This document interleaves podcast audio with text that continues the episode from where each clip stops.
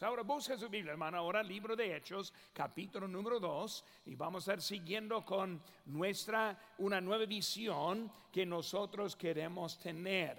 Y en esta tarde vamos a hablar de uno que a veces, muchas veces no pensamos mucho y es una visión para crecer. La verdad es, el crecimiento viene de propósito en la vida cristiana. Y por eso igual como en la vida física, un bebecito que nace necesita crecer, pero no crece sin algún tipo de plan, no crece sin alimentos, no, no, crece sin cuidado. Y es igual también en nuestras vidas cristianas. Y muchos cristianos simplemente están pasando tiempo este, nomás esperando, quién sabe para qué, pero están perdiendo muchas oportunidades porque no estamos creciendo. Hechos capítulo 2, les invito a que se pongan de pie mientras que leemos una lectura de una, un pasaje, algo famoso aquí en la palabra. Y dice, así que los que recibieron su palabra fueron bautizados y se añadieron aquel día como tres mil personas y perseveraban en doctrina de los apóstoles, en la comunión unos con otros, en el partimiento del pan y en las oraciones.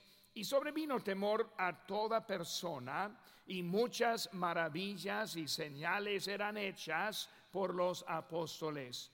Todos los que habían creído estaban juntos y tenían en común todas las cosas, y vendían sus propiedades y sus bienes y lo repartían a todos según la necesidad de cada uno. Y, perseverando unánimes cada día en el templo y partiendo el pan en las casas, comían juntos con alegría y sencillez de corazón, alabando a Dios y teniendo favor con todo el pueblo. Y el Señor añadía cada día a la iglesia los que habían de ser salvos. Vamos a decir una palabra de oración. Padre Santo, gracias te damos por tu amor para con nosotros. Señor, esta tarde te pido que tú nos enseñes de tu palabra. Señor, ayúdanos buscar y esperar crecimiento en las vidas. Hacer un plan para terminar este año más maduro que como entramos en este año. Yo te pido, Señor, por dirección de este mensaje, gracias por lo que has hecho, en tu nombre precioso, lo que te pedimos. Amén. Pues van haciendo, hermanos. Ahora estamos viendo primeramente nuestra esa introducción, como tenemos ahí en la mano, y luego vemos en la parte de los que tienen su vida en Cristo. Me gusta mucho porque la Biblia describe quiénes somos a través de la palabra de Dios. Y por eso hay algunos que, especialmente en sectas o en iglesias que no crecen, no, no predican mucho, piensa que simplemente uno es salvo y ahora para el cielo va y ya no hay nada más en su vida. Simplemente ser salvo y más bien esperar la muerte. Ser salvo, vivir la vida a su gusto y esperar que Dios le rescate de este mundo y no entendemos todo lo que hay en la vida cristiana. Ahora aquí en Lancaster escuchamos muchos mensajes acerca de nuestra vida y el crecimiento. Pero yo quería también juntar todo en una idea que vamos a estar viendo en esta tarde. Pero vemos ahí nuestras notas. Uno que tiene la vida en Cristo son creyentes. Probablemente mi palabra favorita que describe un cristiano, uno que es salvo, es la palabra creyente. Somos creyentes. No simplemente somos salvos, sino somos creyentes. Significa que cree en Cristo. Y el cree que está hablando no es simplemente con la mente pensar, pues sí, yo sé que existía, yo sé que es el Hijo de Dios, yo sé que es Dios en la carne, yo sé que Él viene por mí un día, sino el tipo de creyente es uno que confía en Él, no solo en general, sino específicamente en las necesidades, en los tiempos a solas, en los momentos que necesita. Él es nuestro Padre, pero somos creyentes en Él, como dice en Hechos 16:31, cree en el Señor Jesucristo. El carcelero dijo, ¿qué debo hacer para ser salvo? primero, cree. Y luego vemos siguiente palabra o frase es son salvos. Por eso, y sigue diciendo el texto, y serás salvo. Cree en el Señor Jesucristo y serás salvo tú y tu casa. Vamos a hablar de eso ese más adelante. Pero vemos también la palabra redimidos en Efesios 1:7 en que tenemos redención por su sangre. Redención, redimidos es el hecho de volver a comprar. Nosotros creemos que somos criatura de Dios. Nosotros vinimos en la creación, pertenemos a Dios, hasta que decimos siempre Dios nos prestó la vida, nos dio oportunidades, pero cuando hablamos de redimir es que nosotros éramos perdidos en el pecado y ahora Él está redimiéndonos a nosotros otra vez. Por eso, hermanos, en realidad Él compró dos veces para nuestra vida. Primero cuando creó y nos dio la vida. Segundo, cuando volvió a rescatar en la salvación doble. Nos dio la vida y también Él hizo el esfuerzo para traernos a Él otra vez. Redimir, está refiriendo eso. Somos perdonados. Efesios 1.7b, siguiendo, siguiendo el texto ahí, ese primero dice, en quienes tenemos redención por su sangre, el perdón de los pecados según las riquezas de su gracia. La semana que entra voy a estar hablando un poco acerca de esa palabra, perdonados, y vamos a ver eso la semana próxima. Pero vemos también son hijos de Dios, Juan 1.12, más a todos los que le recibieron, a los que creen en su nombre, les dio potestad de ser hechos hijos de Dios humanidad no es el Hijo de Dios, sino el que pone su fe en Cristo. Por eso ahora somos hechos hijos de Dios. Son justos, según a Corintios 5:21, al que no conoció el pecado, por nosotros lo hizo pecado, para que nosotros fuésemos hechos justicia de Dios en él. Palabra justificado. Es una palabra bien bonita, vamos a ver también la semana próxima.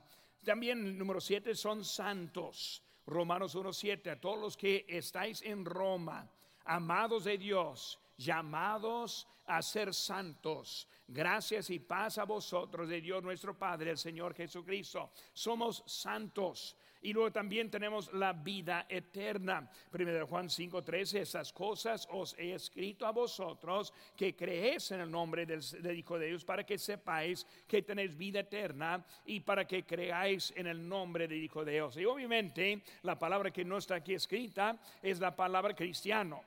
En, Antioquía era, era el lugar en donde nosotros primeramente éramos llamados cristianos. Si uno es un cristiano verdadero, se porta como Cristo, piensa como Cristo, está dedicado a Cristo. Por eso uno que es cristiano y pertenece del mundo, que es cristiano pero vive más como los del mundo, es cristiano pero habla con las palabras del mundo, es cristiano y muy poca atención en la casa de Dios.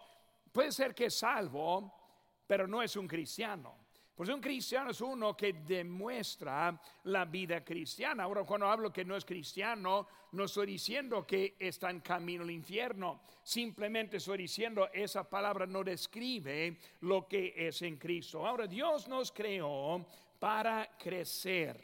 Y cuando vemos la naturaleza, no hay, no existe nada que no está creciendo. Cuando vemos la naturaleza, los árboles, las flores, el zacate. Vemos que todo está en proceso de crecimiento. Cuando vemos los animales del mundo, vemos que están en crecimiento. Y por eso no es nosotros hasta físicamente estamos en crecimiento. Como siempre dicen, primero el niño empieza a crecer de, de, bajo a alto y ya yendo a alto empieza de angosto a ancho, ¿verdad? Así es como el crecimiento de la vida. Pero nosotros estamos creciendo y madurando físicamente. Por eso, ¿Cómo pensamos que no debemos estar creciendo espiritualmente? Porque quiero dedicar ese momento ahora para hablar un poco acerca de tener una visión en ese año para crecer. Ahora, cuando hablamos de eso, número uno, vemos una visión para ser convertido. Como dije, la palabra creyente es mi palabra favorita, yo creo, de describir cómo es un, cristiano. Pero la siguiente palabra que me gusta mucho es la palabra convertido, una conversión en nuestra vida. Nosotros como salvos y convertidos. Convertir significa cambiar de lo que era hasta lo que es. Una conversión requiere un cambio. Una conversión no puede seguir igual. Una conversión está hablando de algo que está progresando adelante. Porque cuando hablamos de esos convertidos que vemos aquí en nuestro texto, vemos que número uno, están viendo ahí este, en Hechos 3:19, dice, así que arrepentíos y convertíos para que sean borrados vuestros pecados, para que vengan de la presencia del Señor tiempos de refrigerio. Por eso estamos hablando de conversión. Algo pasa en nuestra vida cristiana. Versículo 41. Así que los que recibieron su palabra fueron bautizados, se añadieron aquel día como tres, eh, tres mil personas. Versículo 47. Alabando a Dios y teniendo favor con todo el pueblo y el Señor añadía cada día a la iglesia los que habían de ser salvos. Están viendo una conversión a vida. Por eso, inciso A, la conversión comienza con la salvación. Por eso, muchas veces el mundo piensa que la conversión es hasta antes de salvación. ¿Cuántas veces hemos escuchado a alguien decir, pues, pastor, quiero aprender más? y luego después voy a aceptar a Cristo. O sea, que quiere un tipo de crecimiento antes de la salvación. Uno dice, pues pastor, quiero saber más, no sé suficiente. O pastor, este, déjeme acostumbrarme a esta vida primero. Y queremos tratar de imitar lo que no somos.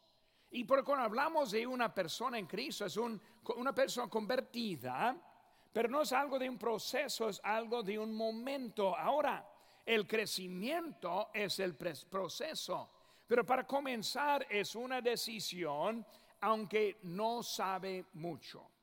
Uno dice, pues pastor, quiero saber más. Bueno, entonces nunca vas a ser salvo, porque nunca vas a poder saber suficiente. La verdad es que yo no comprendo cómo Dios puede tener tanto amor para nosotros. Yo ni entiendo cómo Dios daría a su Hijo por mí. Yo no sé cómo Dios me amaba. Por eso cuando hablamos de vida, nunca vamos a comprender el amor tan ese infinito que Dios tiene para nosotros. Por eso eso es el proceso que estamos hablando. Por eso ese comienzo con la salvación. Muchas iglesias tienen miembros que no son convertidos iglesias ortodoxas son, iglesias que están muertos. Cuando hablamos acerca de iglesias ortodoxas, esas iglesias en un tiempo este, eran, eran iglesias fundamentales. Aquí atrás de mí tenemos lo que es la primera iglesia de América. Esa iglesia, ese templo, está ubicado en Providence, Rhode Island. Yo he, entrado en esa iglesia, yo la conozco, yo he estado allí. Esa iglesia tiene una historia muy bonita. Cuando piensa de esa iglesia, vemos que ese su fundador era este era Roger Williams. Aquí viene la foto también de él. Y por eso él fue el primer pastor, recordando en esos tiempos, los bautistas en ese tiempo fueron ese perseguidos. Ese en un río no tan lejos de ese lugar ahogaron a muchos bautistas, porque ellos dijeron, si van a bautizar otra vez a los que creen en Cristo, pues les vamos a bautizar. Y ellos lo metieron en el río y luego lo sacaron y lo volvieron a meter hasta por fin se ahogaron. Por eso fue el precio que ellos pagaron en esa iglesia en aquel tiempo. Estamos hablando de 1600 en ese tiempo. Y por eso, este, cuando vemos la iglesia actualmente, vemos ahora la foto de su pastor, que no es un pastor, sino es una pastora. Y luego, así es como es la iglesia hoy en día. Si alguien habla de su principio ni saben ni recuerdan ese nombre de, de Roger Williams. A él, a ellos no significa nada ese hombre. Ese así se ha apartado de la fe. Cuando hablamos, hermanos, de las iglesias, las iglesias están en proceso a la muerte.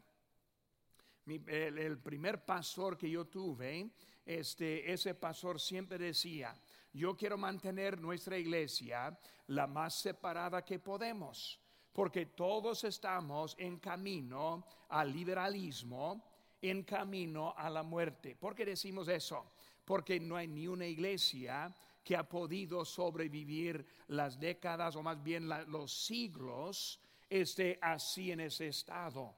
Y por sabemos en eso, y qué triste pensar en eso, pero algún día la iglesia Ortiz de Lancaster no va a ser una iglesia predicando el Evangelio. ¿Por qué? Porque ninguna iglesia se ha mantenido fiel. Siempre entra el liberalismo, entra este libertinaje, elementos que destruye desde adentro la iglesia. Y por cuando hablamos de esta iglesia se requiere crecimiento, madurez. ¿Qué pasa cuando uno llega de no necesita más, no necesita obedecer más, no necesita ganar almas, no necesita estudiar? El pastor puede llegar y leer su lectura para el día, su plática, ¿verdad? Para que todos se animan poquito y así empieza a convertir la vida de la iglesia. El crecimiento es lo que nos da la vida en eso. Vemos también a iglesias falsas. Hay iglesias que denuncian la verdad. Hay iglesias que no predican a Jesucristo, niegan el nacimiento virginal, predican las obras con manera para llegar al cielo. Por eso hay iglesias que están ahora ese, apartando de eso. Por eso comienza con la salvación, pero muchos faltan de tener eso. Hay iglesias que mezclan la carnalidad con la espiritualidad siempre hablan de la, de la libertad y vemos en Gálatas 5:13, porque vosotros hermanos a libertad fuisteis llamados, solamente que no uséis la libertad como ocasión para la carne, sino servíos por amor los unos a los otros. Digo pues, andad en el espíritu y no satisfagáis los deseos de la carne. Hoy en día, Estamos hablando, muchas iglesias están hablando de comodidad, de estar contentos y estar cómodos, un tipo de adoración casual que están enfocando en lo que es lo que quiere este cuerpo en vez de lo que quiere el espíritu, a la apariencia. Se parecen muchas veces espirituales, pero solo en la apariencia. ¿Cómo sabemos si son espirituales? Dicen Juan 14, 15, si me amáis, guardad mis mandamientos. Por eso, no vamos a tomar mucho tiempo pensando en eso, pero los mandamientos. ¿Cuáles son los mandamientos? Pues uno es estar asistiendo. En Hebreos 10:25 lo vemos. Por eso, estando aquí es en obediencia, pero no es toda la obediencia. Porque si simplemente estamos este, este, entrando o recibiendo, llega el momento que no podemos hacer más. Es como la vida. Si estás solo comiendo y no haciendo ejercicios, si solo está comiendo y no puede levantarse de la cama, ese, su vida va a llegar a un fin que no va a querer. Por eso necesita comer, pero después hacer algo con lo que comió. Es la vida sana. Igual en la vida cristiana. Por eso eh, cuando nosotros hacemos ejercicios espirituales, es cuando encontramos una vida sana en Cristo. Por eso aquí estamos recibiendo palabra, este alimento ahora que es muy necesario, pero el sábado vamos a salir para compartir un poco con otro. Vamos a estar sirviendo en una escuela dominical de niños tal vez, o tal vez en la bienvenida o en el lote de estacionamiento, o en el coro, otro lugar que pueden estar sirviendo. Y luego ese servicio no debe bajar, sino debe aumentar. Una iglesia normal es una iglesia con pocos miembros haciendo la mayoría del trabajo y la mayoría no están haciendo nada. Ahora, nuestra iglesia no es cierto eso. Pero hay muchas que así están viviendo. Por eso hablamos de lo que es una vida sana que nosotros queremos. Dios es un Dios práctico. Cuando vemos lo que Él está enseñando, siempre es algo bien práctico. Es muy práctico pensar en crecimiento. Es muy práctico pensar lo que Dios quiere con nuestra vida, no simplemente estando aquí para algún día ir al cielo. Cuando vemos esa como esa manera práctica, vemos en Mateo 5:13, no lo tiene ahí en sus notas, pero se la cita así, pero dice, "Vosotros sois la sal de la tierra. Pero si la sal se desvaneciere, ¿con qué será salada? No sirve más para nada, sino para ser echada fuera y huyada por los hombres. Vosotros sois la luz del mundo, una ciudad asentada sobre un monte, no se puede esconder. Pues hablamos de ese un Dios práctico, hablando de la sal. Cuando comemos algo, una cosa que no me gusta es ir a un lugar y luego comer o hacer en la casa lo que sea y que se le olvidó poner la sal y no hay nada de sal. Cuando hay nada de sal, no está tan buena la comida. Y el problema cuando no pone sal en, la preparación y trata de poner la sal después, es, sabe sin sal o sabe con mucha sal. Es muy difícil tener esa la cantidad exacta. Pero la cantidad exacta hace bien la comida. Somos la sal de este mundo. Nuestra espiritualidad, nuestra vida cristiana no está para ser tan bruscos que rechazamos a todos sino que tenemos algo que va a atraer a la gente a la casa de Dios. Cuando vienen unos de afuera, yo no espero que van a llegar vestidos como nosotros, hablando como nosotros. Eso no espero. Yo espero que van a llegar como una persona del mundo. Por eso, hermano, cuando llega alguien y tal vez no tiene la ropa que nosotros estamos acostumbrados, o tal vez su manera de hablar no es como nosotros, o tal vez su manera de apariencia no es como nosotros. Nunca queremos rechazarles, siempre queremos recibirles, ser la sal que va a cambiar sus vidas. Por eso la sal mal aplicada es una que no tiene nada. Ellos entran, no aprenden nada y se van. O el otro extremo es que entran y les enfrentamos, no, no, no, cambia esa ropa. Se este, cambia eso, no, no puede entrar así. Y luego empezamos a repeler en vez de atraer. Por eso la, la luz. La luz es para encontrar. Ahorita antes del servicio este, hubo un cambio de luz aquí adentro y se apagó todo. Estoy hablando con alguien y ni, ni lo podía ver por un segundo nada más. Pero la luz es lo que nos enseña el camino sin la luz va a caer sobre sillas, a poder ver para nada para salir la luz. Por eso no, es lo que Dios es práctico.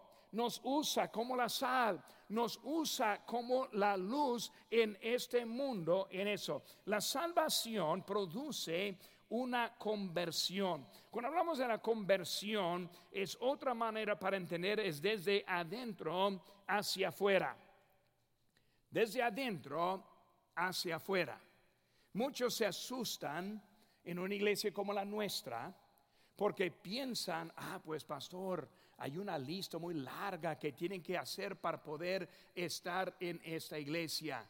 La verdad es, la lista que tenemos no es para nosotros que queremos servir a Dios, más bien es para los que quieren ser rebeldes a Dios. Porque la verdad es que a ver si alguien aquí que, puede decir, pastor, me, ha, pasado en mi caso para darme la lista de lo que debo estar haciendo. Nadie va a poder levantar la mano porque no lo hago. La verdad es que cuando nosotros queremos servir a Dios, hay cambios automáticos en nuestras vidas. Nuestro espíritu cambia automáticamente. Y la verdad es, hasta que llegue hasta un cierto punto de crecimiento, ni les vamos a tratar de convencer de hacer más en ese momento. Primero, aprender y crecer y de voluntad servimos a Dios. Y por eso así está hablando de cómo es la vida este, en ese, este conversión. Este, como dice ahí en Mateo 7, 16, por sus frutos los conoceréis. E, es otra palabra para el crecimiento. Muy bien, un árbol, ese cuando sale este, la fruta es cuando yo sí sé qué es. Algunos conocen bien los árboles, yo no tanto.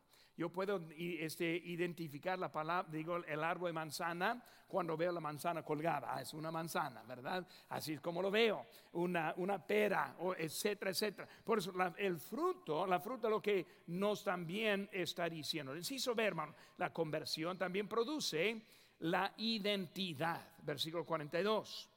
Y perseveraban en doctrina de los apóstoles, en la comunión unos con otros, en el partimiento del pan y en las oraciones. Por eso vemos aquí en, nuestra identidad un mejor compañerismo, un mejor compañerismo. Este, algunos hermanos de nosotros y yo intentamos salir una vez a la semana para jugar tenis. No estamos siendo muy buenos en eso, pero es lo que queremos hacer. Nosotros empezamos eso varios años atrás y estamos saliendo a jugar. Allí jugando tenis, este, encontramos a uno que era miembro del lado inglés y apartado. Y por cuando lo conocimos, le hablé un poco de Cristo, encontré que él allí pertenecía, empezó de nuevo allá en el lado inglés. Pero él quería jugar con nosotros. Y luego cuando empezó a jugar con nosotros de vez en cuando, ahora estrictamente está con nosotros. Y él me dijo, me gusta jugar con ustedes porque tienen un buen compañerismo. Él me dijo, en el mundo con los que allá no me gusta ya andar con ellos. La verdad es que tenemos un mejor compañerismo. E, es mejor que el mundo ofrece. El mundo ofrece puras cosas mundanas y muy malas. Nosotros sí podemos gozar. Algunos piensan, no, en la iglesia no hay nada de, diversión. Pues no, no conocen mucho acerca de lo que es el cristianismo hay mucha diversión. Hasta cuando estamos sirviendo es diversión. En la semana pasada en, la conferencia yo vi muchas sonrisas en los hermanos sirviendo es algo gozoso estar juntos. Pero es algo diferente en esa conversión. Mejor compañerismo, un mejor amor. El mundo define al amor por lo que puede tener. Siempre el mundo, el amor es para mí. Con el amor cristiano es al revés, es para otros. Y nosotros eh, eh, estamos contentos cuando alguien acepta a Cristo. Estamos contentos cuando uno viene a visitarnos. No viene para dar nada a nosotros, sino ver a ellos. Estamos contentos en la conferencia misionera, viendo predicadores que están compartiendo en otras partes. El amor cambia en lo que es de Cristo. Cuando vemos el amor de Dios, su amor dio a su Hijo. Era algo para nosotros que Él hizo en nuestra vida. Por mejor amor, y también una mejor actividad. Vemos su actividad ahí descrita, allí en, en versículo 42, mejor, una identidad nueva en, Hechos 11, 26 dice, se, congregaron allí todo un año con la iglesia, enseñaron a mucha gente y a los discípulos se les llamó cristianos por primera vez en Antioquía. Por eso, una nueva identidad. Ahora llegó la palabra cristiano, que nosotros lo aceptamos y lo decimos de todo no hay, eh, si, si, si Cristo se ha involucrado, pues es un cristiano, pero con ellos era uno con una nueva identidad. Sí, sus hermanos, la conversión prepara para el crecimiento. Pues estamos volviendo a la palabra crecimiento. Pues viene el crecimiento este, en esta conversión. Por eso yo tengo ahí anotada para nosotros, la conversión produce la obediencia. Que vemos ellos, fueron bautizados. Segundo, la conversión produce la perseverancia. Siguen adelante, siguen con obstáculos, siguen con sufrimiento, siguen con persecución, siguen cuando la familia está en contra, sigue cuando hay enemigos, siguen y perseveraban. Es algo diferente este, en, su, en su crecimiento. La conversión produce la comunión. La comunión. Es, estuvieron juntos, no hubo divisiones, una sola mente. Ahí estuvieron ellos. Digo, siguiendo, conversión produce el entendimiento. Vemos la palabra temor, temor. Hermanos, debemos tener un buen temor a Dios, porque Dios es capaz de enviar al infierno. Dios es capaz de juzgar. Dios, este temor es respeto, pero también es más que respeto. Y luego seguimos. La conversión produce la fidelidad, la asistencia, fieles. Cuente conmigo, pastor, aquí voy a estar. Cuente conmigo, vamos a ir a, ganar almas, vamos a hacer otra cosa. Eh, estamos hablando de fidelidad que debemos tener en nuestra vida. Es parte de ese crecimiento. Hay una cita que tengo ahí, ¿es posible ir al cielo y no asistir a la iglesia? Pues la respuesta es que sí. Pero también puedes ir a una boda y no quedarse por la comida. Pero ¿por qué no? Porque va a querer estar allí y no disfrutar. Es igual. La vida cristiana sin disfrutar la parte que nos trae juntos es algo bien triste. La conversión produce la alabanza verdadera. La alabanza verdadera es un resultado y no un hecho de algún programa. Adoración viene de, nuestro corazón. Por ejemplo, cuando cantamos, podemos ver cómo, cómo cantamos diferentes. Yo siempre, siempre recordar a un hermano en Guerrero, Chihuahua, de vez en cuando viene aquí a visitarnos, este, pero él cuando él fue salvo y él por primera vez escuchó el himno, hay un nombre nuevo en el cielo. Nombre como él cantaba ese himno. Y en ese, en ese tiempo la iglesia era chiquita, tuvimos como, no sé, unos 80, 90 en asistencia. Él cantaba más fuerte que los otros 79. Y luego bien desentonado, este, pero ahí cantando, gritando un nombre en el cielo. Él sabía que pasó de la muerte a la vida. Es algo que cambia nuestras vidas. Por eso me gusta, hermano, cuando cantamos. Me gusta cuando les escucho cantar. No me gusta estar en una iglesia que nadie dice nada. De vez en cuando un amén. Está bien. Está bien de vez en cuando cuando estamos cantando, pero cantar.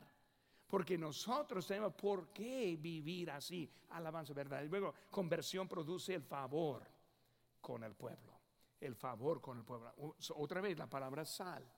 Podemos salar y luego también ganar los que están allá. Oh, número dos, hermanos, el tiempo está huyendo. Una visión para ser constante. Para ser constante.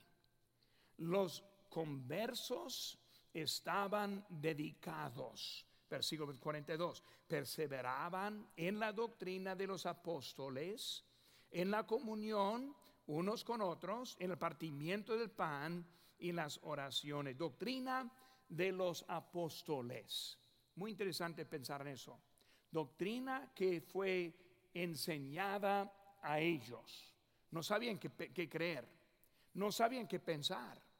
Aquí estamos en esta tarde aprendiendo. Ahora, los que tenemos años en, Cristo, entendemos buena doctrina de mala doctrina. Los nuevos no. Los nuevos, ellos es igual aquí que con los, los testigos de Jehová, no ven una diferencia. Pero nosotros entendemos, pero la cosa es confiar en lo que Dios nos está enseñando. Por eso vemos que ellos estuvieron ahí, pues dedicados, buena doctrina, bíblica, sana, completa. Es, es necesario quedarse fijos y firmes en la buena doctrina. Si no estamos este, constantes y dedicados, nunca vamos a poder madurar en nuestras vidas. Y luego, si se ve, los, los conversos estaban unidos. Versículo 46. Perseveraban unánimes cada día en el templo partiendo el pan en las casas, comían juntos con alegría y sencillez de corazón. Por eso estuvieron unidos. Y luego no solo unidos con el tiempo, sino también unidos con la oración. Con los conversos fueron discipulados. Discipulados, dice 1 Pedro 2.2, desead como niños recién nacidos la leche espiritual no adulterada, para que por ella crezcáis. Me gusta mucho que dice no adulterada no adulterada. Esa palabra está refiriendo de otros ingredientes. Cuando yo tomo jugo, me gusta jugo de uva, que tomo muy de vez en cuando, un jugo de manzana, pero no como jugo que encuentro en Walmart, sino un jugo no adulterada. adulterado. Significa puro, completo. Y así lo que estamos viendo como esa iglesia para poder crecer. Ahora vemos también, en inciso D, los conversos participaban, participaron en ganar almas. Hechos 5, 42, dice la palabra de Dios.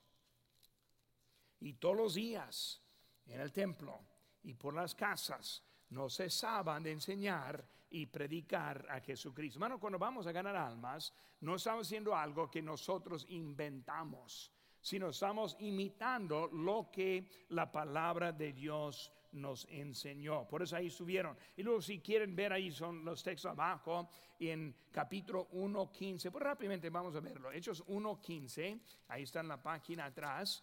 Vemos ahí en 1.15 dice que en aquellos días Pedro se levantó en medio de los hermanos y los reunidos eran como 120 en número. Pues vemos que comenzaron allí con 120. Luego 241.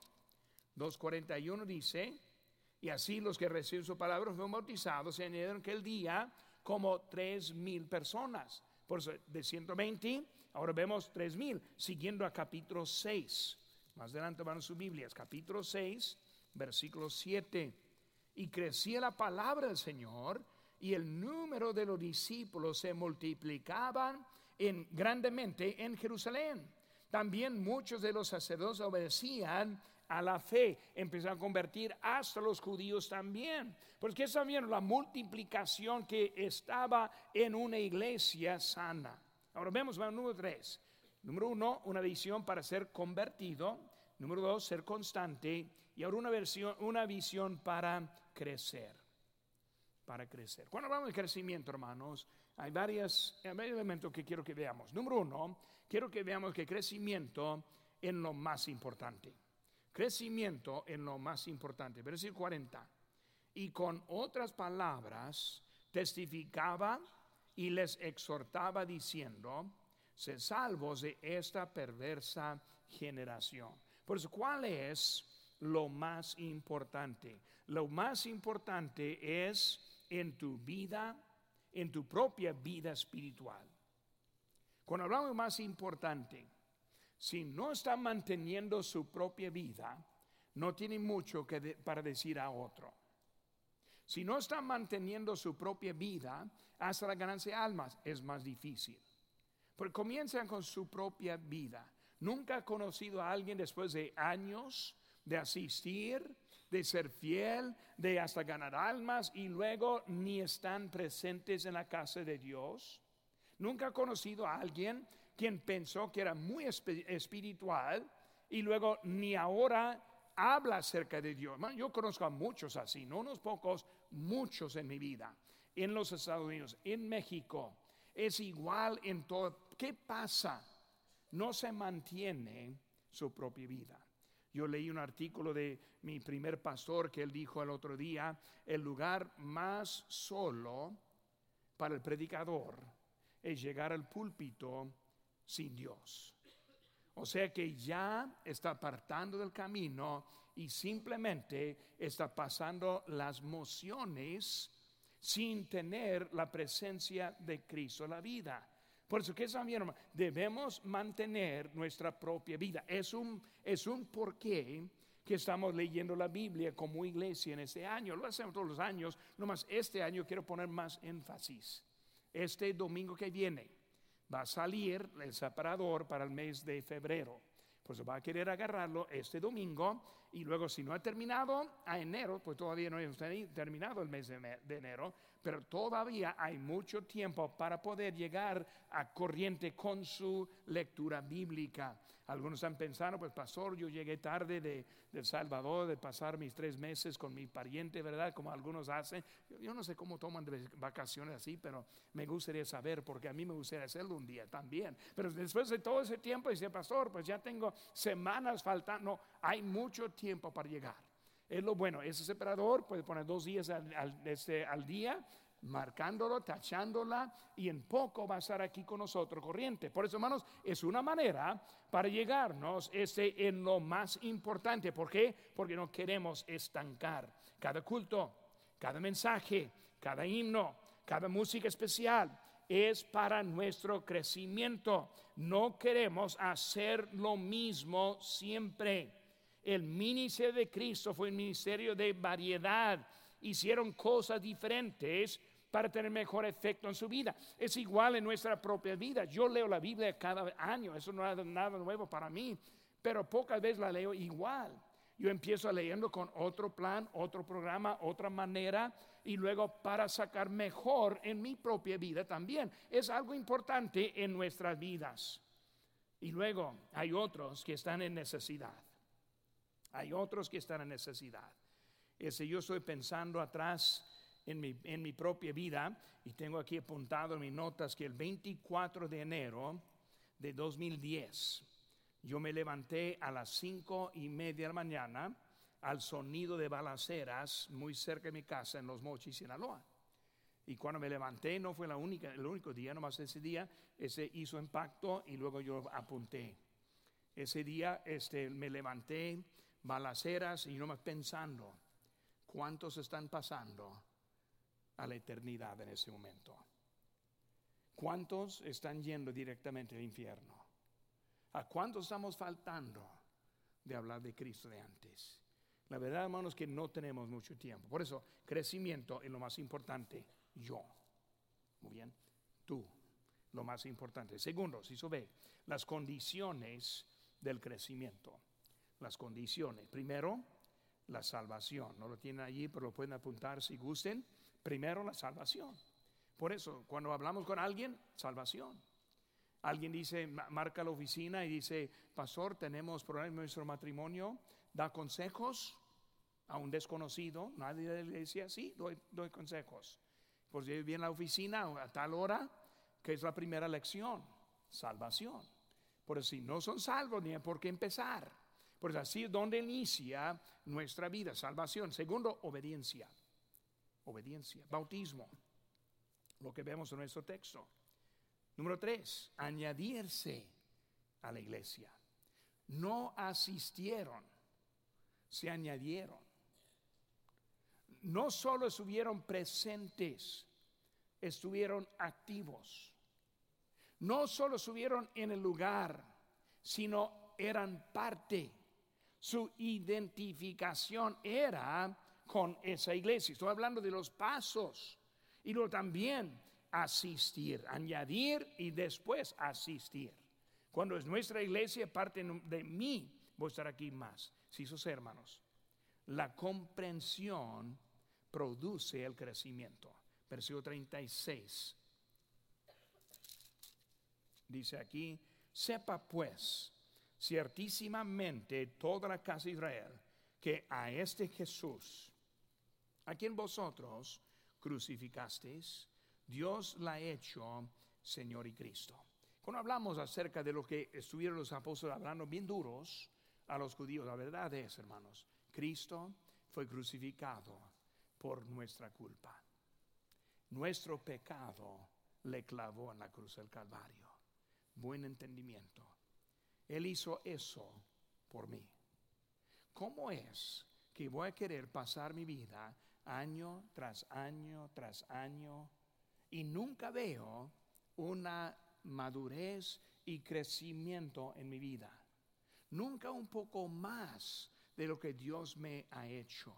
Hermano, cuando evaluamos la vida, todo debe ser basado en la comprensión, del, presente, del presente, según Corintios 6.2, porque dice, en tiempo aceptable te he oído, el día de salvación te he socorrido.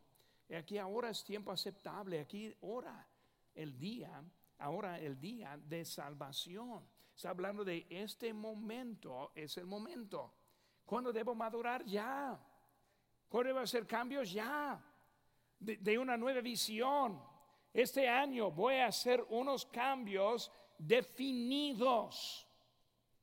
¿Cómo lo hacemos? No lo hacemos por decir, ah, pastor, sí voy a mejorar no va a mejorar. Hay que ser específico en cómo va a mejorar. Ah, pastor, voy a asistir cada domingo, cada tarde, cada miércoles. Así, pastor, yo voy a ir a ganar almas cada sábado o cada jueves o otro día. Sí, pastor, yo voy a leer la Biblia cada día. Sí, pastor, voy a estar activo en un servicio aquí en la iglesia. Sí, pastor, unas semanas más vamos a tener noche de, este involucramiento. Voy a buscar una manera que puede involucrarme más. Específicamente lo que vamos a hacer en este año. ¿Por qué? Pues vemos ahora último ahí el último texto, porque queremos terminar. Dice Mateo 25, 21, y su Señor, su Señor le dijo, bien, buen siervo y fiel. Sobre poco has sido fiel, sobre mucho te pondré. Entra en el gozo de tu Señor. Qué bonito va a ser escuchar esas palabras. Pero si las vamos a escuchar, es porque nosotros estamos activos en una nueva visión para este año. Hermanos, no es solo para este año.